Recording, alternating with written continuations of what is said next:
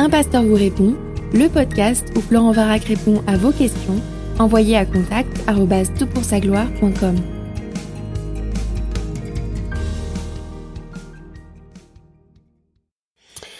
La question qui nous préoccupe pour les deux podcasts suivants concerne l'articulation entre la connaissance de Jésus et sa divinité. Et la question nous vient de différentes, euh, différents angles, enfin différentes origines.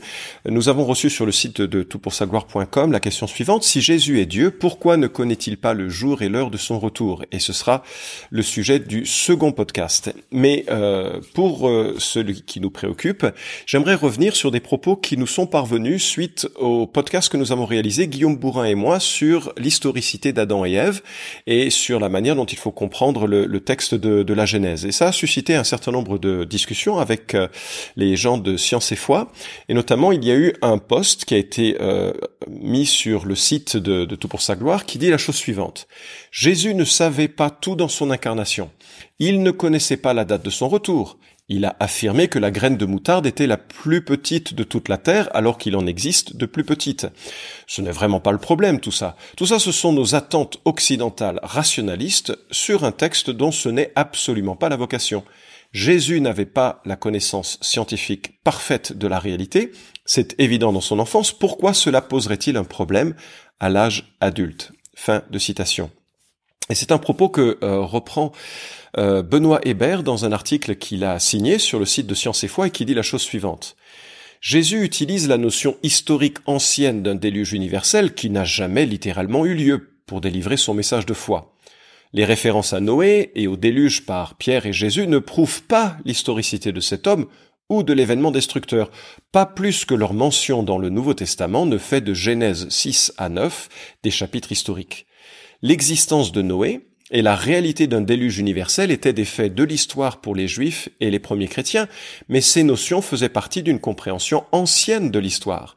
L'apparition de Noé et du déluge dans le Nouveau Testament ne confirme pas plus leur réalité, ni ne leur confère l'historicité plus que les références à un univers en trois parties par Jésus et Pierre n'établissent ce modèle comme la structure du cosmos. Fin de citation. Alors, en d'autres termes, euh, Jésus ne ferait que répéter les croyances erronées de son temps. Et s'il s'est trompé, c'est pas grave. En fait, selon eux, lors de la kénose, c'est-à-dire lors de son dépouillement à l'incarnation, Jésus aurait cessé d'être omniscient et dans ce cadre-là aurait tenu des propos qui étaient ben, euh, selon ce qu'il pouvait connaître, selon euh, mais c'était pas des propos euh, vrais dans le sens de la de la de la réalité du de, de, de ce que vrai peut être. Alors le podcast 111 que j'ai réalisé donc sur Tout pour sa gloire répond à la question de la graine de moutarde. Et j'espère que tu l'as écouté, que tu as été convaincu que cela ne met absolument pas en cause ni l'inhérence de l'écriture, ni cela ne suggère que Jésus se soit trompé. Ce serait vraiment problématique. En tout cas, tu peux écouter ce podcast et euh, me dire ton avis là-dessus. Ensuite, j'ai parlé dans le podcast 71 de ces questions de la cosmogonie, qui est vraiment chère à, à Science et Foi, mais c'est un, apport de biologos. Et la grande idée qu'ils défendent, c'est que les cosmogonies babyloniennes représentaient l'univers euh, sous forme de trois, euh, de trois ciels ou trois cieux en quelque sorte. Et euh, je te passe les détails, tu l'écouteras dans le podcast 71, et que la Bible ne se ferait que l'écho de cette cosmogonie. Elle aurait emprunté la vision du monde des Babyloniens, elle l'aurait simplement répété, ben, c'est une erreur. Enfin, c'est pas une réalité historique. C'est juste comme ça que les anciens euh, croyaient. Alors, ces propos ont été réfutés à la fois par certains spécialistes de l'Ancien Testament, et puis euh, je, je, je, voudrais souligner que euh, jamais la Bible ne prend les conceptions babyloniennes comme source fiable d'information. En fait, la, Babylone est surtout perçue comme étant la source de l'idolâtrie, la, la, source du mensonge. Enfin, de, du début de la Bible jusqu'à la fin de la Bible, c'est le mauvais exemple donc de croire que Jésus et les apôtres feraient courbette à, aux conceptions babyloniennes, c'est assez, c'est assez surprenant. Et euh, donc, euh, ce qui m'intéresse dans ce podcast, c'est de savoir et de, de, réfléchir à la question est-ce que Jésus s'est trompé dans son incarnation? Est-ce que c'est même théologiquement possible qu'il se soit trompé? Je voudrais quand même euh, souligner qu'à mes yeux, et je suis pas le seul, j'en ai discuté avec, euh, j'ai profité d'être à, Évangile 21 avec des théologiens quand même de renom. Alors, je leur ai posé la question pour essayer de voir si ma perspective était erronée ou au contraire si il fallait vraiment qu'on aborde cette question de façon assez frontale. De ma perspective, si Jésus s'est trompé, premièrement, il est moralement disqualifié. C'est-à-dire qu'il n'est plus l'agneau sans péché puisqu'il enseigne faussement, dit des choses qui sont, euh, bah, qui nous trompent et qui ne reflètent pas la réalité telle que le Père lui la connaît. Or Jésus est le porte-parole parfait du, du, Père. Donc il est moralement disqualifié. Il ne peut pas être l'agneau sans défaut lorsqu'il meurt sur la croix pour nous. Deuxièmement, il existe une divergence irréconciliable dans son humanité faillible et sa divinité infaillible. C'est vrai, véritablement un déchirement de son être, si c'était le cas. On a vraiment un schisme euh, majeur dans les deux personnes de la euh, de la euh, de, la personne de Christ, et, et ça c'est un, un, problème de c'est une schizophrénie spirituelle et absolument terrible et qui, qui à mon sens n'est absolument pas possible. Troisièmement, il est indigne de notre confiance. S'il parle de façon erronée euh, parce que pour, pour X raisons du passé, il n'y a aucun moyen de savoir que nous pouvons avoir confiance quand il parle de l'avenir, quand il parle du ciel, quand il parle du pardon, quand il parle de spiritualité. L'ensemble de ces propos sont à remettre en question, et là on n'est euh, plus dans le christianisme, on est dans un humanisme, euh, voilà. Et quatrièmement, il n'est pas ontologiquement, c'est-à-dire dans son être, dans son essence, vérité. Jésus tient ce propos qu'il est vérité, qu'il dit la vérité, et si jamais Jésus a fait une erreur, il, n'est pas tout ça. Donc c'est, les conséquences sont gigantissimes si jamais ce que dit Science et Foi euh, est, correct et que Jésus se serait trompé. Alors comment j'ai réfléchi à la question? Bah D'abord, je me suis fait plaisir et j'ai pris mon petit euh, carnet euh, Moleskine et puis j'ai relu tous les évangiles en prenant note de tous les versets qui parlent de la connaissance de Jésus. Euh, que ce soit la connaissance du présent, de l'avenir, du passé, tout ce qui reflète sa compréhension ou son expression de, ou la compréhension des évangiles sur sa, sur sa connaissance. Et franchement, j'ai vraiment apprécié ce, ce temps que j'ai utilisé euh, dans mon culte personnel. J'ai rassemblé l'équivalent d'une dizaine de pages A4 pour euh, voir un peu ce qui, ce qui était dit. Alors, je, je te proposerai tout à l'heure une synthèse plus théologique de ces données, mais je te livre ici un peu le parcours de certaines de ces remarques. C'est un peu pêle-mêle pour la première partie de ce podcast, et puis on viendra aux choses peut-être plus, euh, plus intéressantes ou en tout cas plus définitives en, fin de podcast. Alors, euh, on observe que Jésus, euh, en tant que préado, savait qu'il s'occupait déjà des affaires de son Père et ça témoigne d'une connaissance particulière de son appel déjà à 12 ans. Jésus enseignait avec autorité. Il n'était pas comme les rabbins qui enseignaient avec euh, euh, spéculation ou qui essayaient de, de voir le pour euh, du contre et les citations des autres. Jésus était conscient qu'il apportait une parole non spéculative et affirmative. Jésus avait conscience aussi de son autorité pour pardonner les péchés, ce qui témoigne de sa conscience de la divinité il a cette prérogative divine. Euh, parfois, on ne sait pas toujours s'il a simplement connaissance de quelque chose ou s'il ou il réalise un, miracle de, puissance. Par exemple, lorsqu'il dit à, Pierre de jeter son filet à un endroit donné et que là il récupère beaucoup de poissons, est-ce que c'est euh, un miracle Dieu suscite la présence de ces poissons dans son filet, ou bien si c'est simplement qu'il Jésus savait qu'il y avait un banc de poissons à, cet à cet endroit? On ne sait pas, on lui demandera. Évidemment, c'est pas le plus fondamental des euh, la plus fondamentale des interrogations. Euh, Jésus avait conscience du passé des gens ou de la situation intime des gens. Il savait des choses sur Nathanaël avant qu'il ne le rencontre. Il savait que la femme samaritaine avait eu cinq maris. Il, euh, euh, à plusieurs reprises, il sait, par exemple, ce qu'il en est de cette femme qui vient pleurer euh, et laver ses pieds de ses larmes. Euh, parfois, Jésus a restreint son, sa connaissance en posant des questions à caractère pédagogique. Par exemple, au milieu de la foule, une femme le touche et il dit qui m'a touché? Je ne pense pas qu'il ne savait pas. Je pense qu'il était là à exprimer une question qui permette d'identifier l'individu publiquement pour la rétablir dans son honneur. Et il y a une portée pédagogique ou didactique. De la même manière, lorsque Jésus pose la question au démon quel est ton nom, je ne pense pas qu'il ne le savait pas, ou en tout cas il pouvait avoir restreint sa connaissance, on reviendra sur la distinction dans un instant, mais que la question a une portée pédagogique et, voilà. Jésus euh, annonce des événements euh, futurs, euh, le, plus grand de ses discours, le cinquième de l'évangile de Matthieu sur les temps de la fin, est rempli de prophéties, prophéties à court terme, prophéties à long terme, ça c'est une question d'interprétation qui n'est pas très euh, facile à, résoudre, mais en tout cas, il est très conscient des choses qui euh, ont lieu. Il parle également avec euh, assurance des choses qui ont lieu dans le ciel. Il y a plus de joie dans le ciel lorsqu'une personne se repent. Ça, c'est une affirmation qui reflète sa connaissance de, la, ce qui se passe dans, dans le ciel. Jésus s'appuie sur la connaissance du passé, le déluge, Lot, etc., pour prouver la véracité du futur le retour du Christ, par exemple, son retour. Et d'ailleurs, euh, vraiment, s'il s'il n'est pas fiable, c'est pour ça que je dis, s'il n'est pas fiable dans ce qu'il dit du passé, il n'est pas fiable non plus dans ce qu'il dit du futur. Or, il parle du futur de la ville de Jérusalem avec une précision absolument spectaculaire. Il dit également que il ne boirait plus du fruit de la vigne jusqu'à ce que le royaume de Dieu soit venu. Jésus se restreint euh, il ne boit plus de vin euh, en attendant que nous soyons avec lui. C'est quand même assez extraordinaire. Et si le vin euh, vieillit depuis son ascension, il sera très bon. C'est très spéculatif par contre sur cette notion. Et puis il parle de, du futur proche où il a une connaissance des événements qui l'entourent.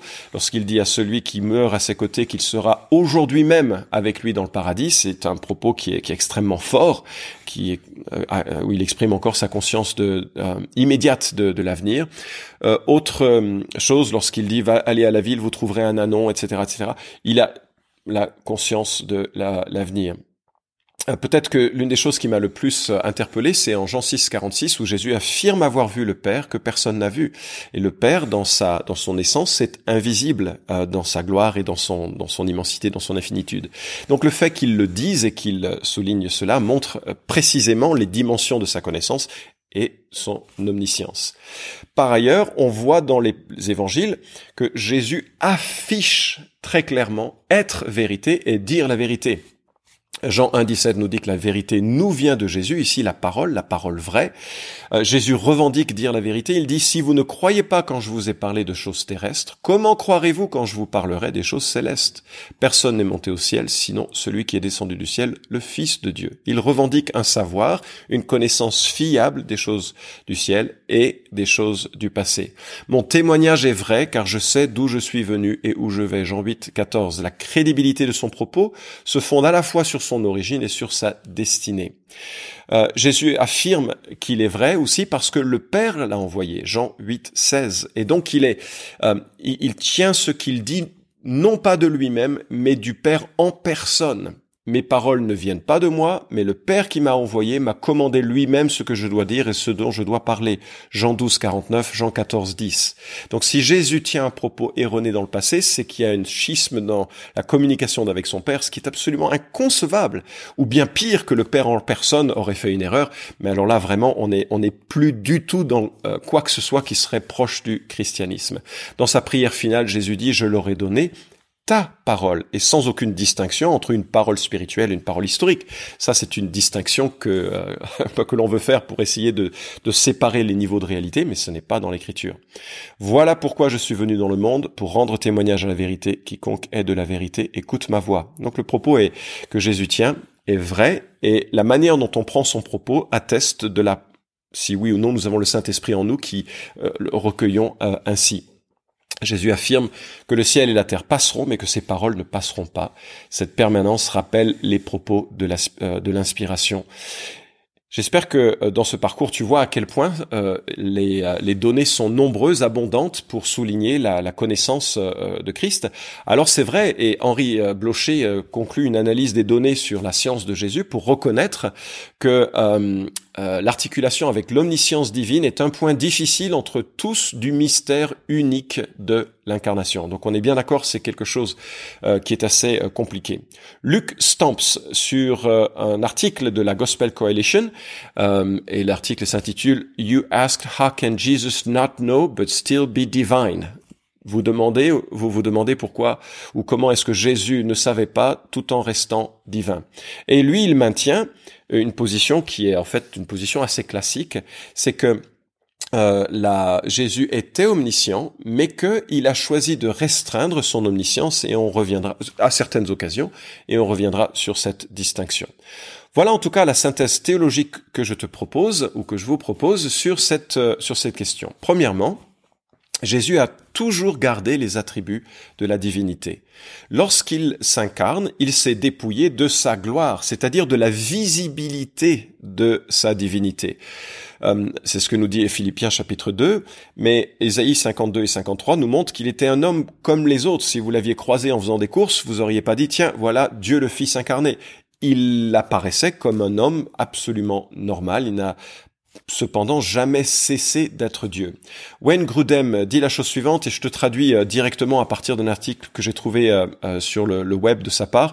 J'ai pas pris le temps de reprendre théologie systématique en français, mais je suppose qu'il dit la même chose. donc Grudem dit la chose suivante Jésus a appris des choses et avait une connaissance limitée quant à sa nature divine, mais a toujours maintenu son omniscience au regard de, son, de sa nature divine. Il était donc capable, à n'importe quel moment, de rappeler à sa pensée toute information qui était nécessaire pour son ministère.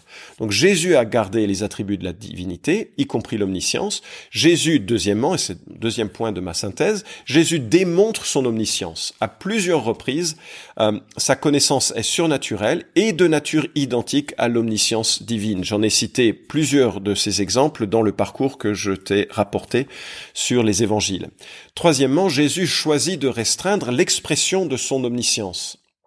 Jésus n'est venu accomplir que les œuvres que le Père lui a donné de faire. Et dans plusieurs occasions, on voit que Jésus agit avec restreinte en, se restreignant. Et d'ailleurs, c'est pas simplement dans le domaine de l'omniscience, mais également dans le domaine de l'omnipuissance. Jésus manifeste son omnipuissance à plusieurs reprises. Il transforme de l'eau en vin, il multiplie le pain, et je pourrais multiplier les exemples, ce sera le cas d'ailleurs dans le deuxième podcast sur cette question. Mais parfois, il restreint cette puissance lorsqu'il a faim, lorsqu'il a soif, lorsqu'il chasse les vendeurs du temple, il ne fait pas venir un, il utilise sa force humaine et pas du tout sa, sa force divine. Il en va de même de sa connaissance. Il restreint euh, certains aspects de sa connaissance à certains moments. Quatrièmement, les paroles de Jésus ont toujours été alignées avec euh, les, qualités divines. C'est-à-dire que ce que Jésus euh, dit reflète toujours la pensée du Dieu euh, trinitaire. Il n'y a aucune disharmonie entre la pensée du Saint-Esprit, la pensée du Père et les propos de Jésus. Si Jésus tenait un propos qui ne serait pas conforme à la réalité, il y aurait ce schisme au sein même de la Trinité. Le Père qui dirait euh, mais non, le déluge n'a pas eu lieu, et Jésus qui dit mais si, euh, le déluge a eu lieu. Non, tu n'as rien compris. Quand tu, il faut que tu lises sur ces fois, il faut que tu lises les choses qui sont des gens évolués du 21e siècle qui te feront prendre conscience que là tu étais vraiment trompé. Ce n'est pas le cas. Voilà. Alors en conclusion, bah moi ce que je te propose de, réaliser, c'est que euh, quand tu écoutes un podcast que je donne, quand tu écoutes des ou que tu lis des informations que tu as sur le sur un site quelconque, il faut vraiment réfléchir euh, euh, de savoir est-ce que c'est fondé théologiquement, est-ce que c'est fondé sur l'écriture. Personne n'a ce statut de dire vrai, si, ce n'est justement euh, Jésus-Christ. Et moi, j'ai vraiment un problème lorsque, euh, et notamment c'est le cas avec le site dont j'ai parlé euh, très souvent maintenant, c'est lorsque l'on minimise l'autorité de l'écriture en parlant d'une inhérence partielle. Une inhérence partielle, c'est comme un poison partiel, c'est comme un gâteau partiellement empoisonné. C'est pas digne de confiance. Et deuxièmement, lorsqu'on parle d'un Christ qui euh, ben, qui tient des propos non fiables et erronés. Euh, c'est absolument incompatible. Les deux autorités principales du christianisme, la Bible et la personne de Christ, doivent être élevées comme étant dignes de confiance, ou bien, et on a le droit, mais à ce moment-là on n'est plus dans le christianisme public, ou bien c'est une sorte de euh, d'humanisme spirituel euh, christianisant, mais ce n'est ce n'est plus le fondement de la foi dans la personne de Christ fiable et dans l'écriture fiable. Donc, j'espère que ça t'a convaincu qu'il n'y a pas de propos erronés euh, dans la bouche de Jésus, comme il n'y a pas de propos, mais ça c'était pas le sujet de ce podcast, de propos erronés dans l'écriture. On reviendra dans le podcast suivant sur la question de cette articulation de l'omniscience euh, divine avec euh, le manque de connaissance à un moment donné de Jésus sur le jour et l'heure de son retour. Vous pouvez suivre cette chronique hebdomadaire Un pasteur vous répond sur SoundCloud, iTunes et Stitcher. Retrouvez les questions déjà traitées sur toutpoursagloire.com. Si vous aimez ce podcast, merci de le partager sur les réseaux sociaux et de laisser une note sur iTunes. À la semaine prochaine!